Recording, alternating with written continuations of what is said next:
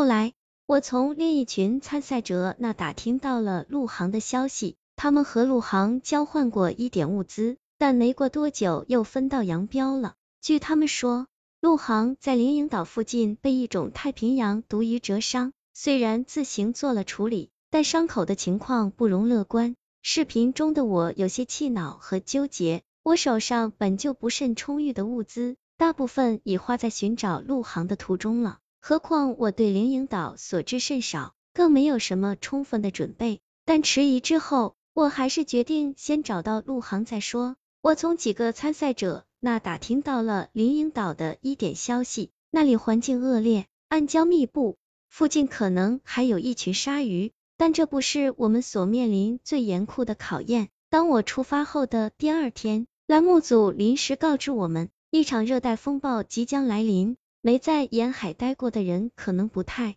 了解热带风暴的概念，它是一个超级空气漩涡，会带来巨大的破坏和大量的降水。我们身上仅有的衣物是透气 T 恤和快干裤，连一件御寒的外套都没有。种种困难的叠加。最终会形成蝴蝶效应。节目组还同时表示，在恶劣天气下，救援的飞机也无法到达。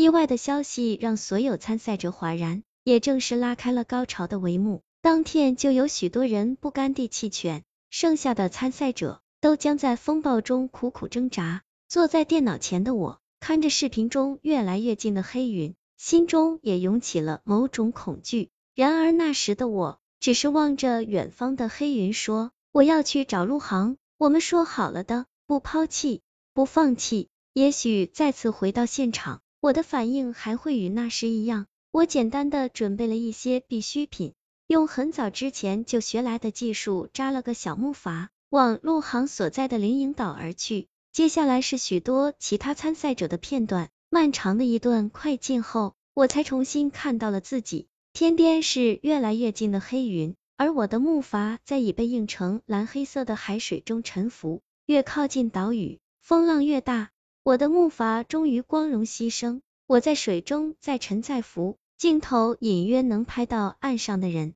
从衣着来看，应该就是陆航。镜头开始剧烈晃动起来，那时我甩开了怀中的浮木，向着陆航所在的孤岛游去。一阵突如其来的眩晕袭来。好像脑中有什么东西阻止我继续看下去，我差点摔下椅子。等清醒一点时，我的粉丝正面带关切的扶着我，我有些尴尬的道歉，他笑着说没关系，并说正是我游向陆航的这一幕，让他成为了我的忠实粉丝。你刚才按下了暂停键，我知道这种感觉并不好受。你的朋友陆航最后没有回来，他递根烟给我。自己也点了一根之后，按下了播放键。我看到好几十秒的黑屏，接着是另一个画面，狼藉的海滩上只有一个人的背影。看衣着，那个人应该是我。这短短数分钟的视频太过跳跃，中间应该是缺少了许多东西，也许是几个小时，也可能是几天。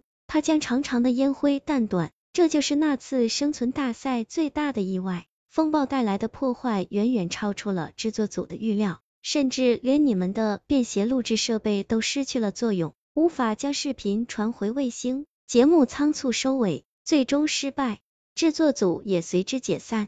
但你却成功的挺到了最后，是当之无愧的冠军。我想听到的不是关于冠军的事情，而是陆航的。我又问，我那个最好的朋友呢？你知道他的下落吗？我怎么会知道？你们不是最好的朋友吗？他感到十分奇怪。我说我受伤住院，接着与他失去了联系，现在很着急。他看我有些着急，热心的告诉我，我没有关于他的消息，但有个朋友曾经在制作组工作，可能知道一点内情，我可以给你他的联系方式。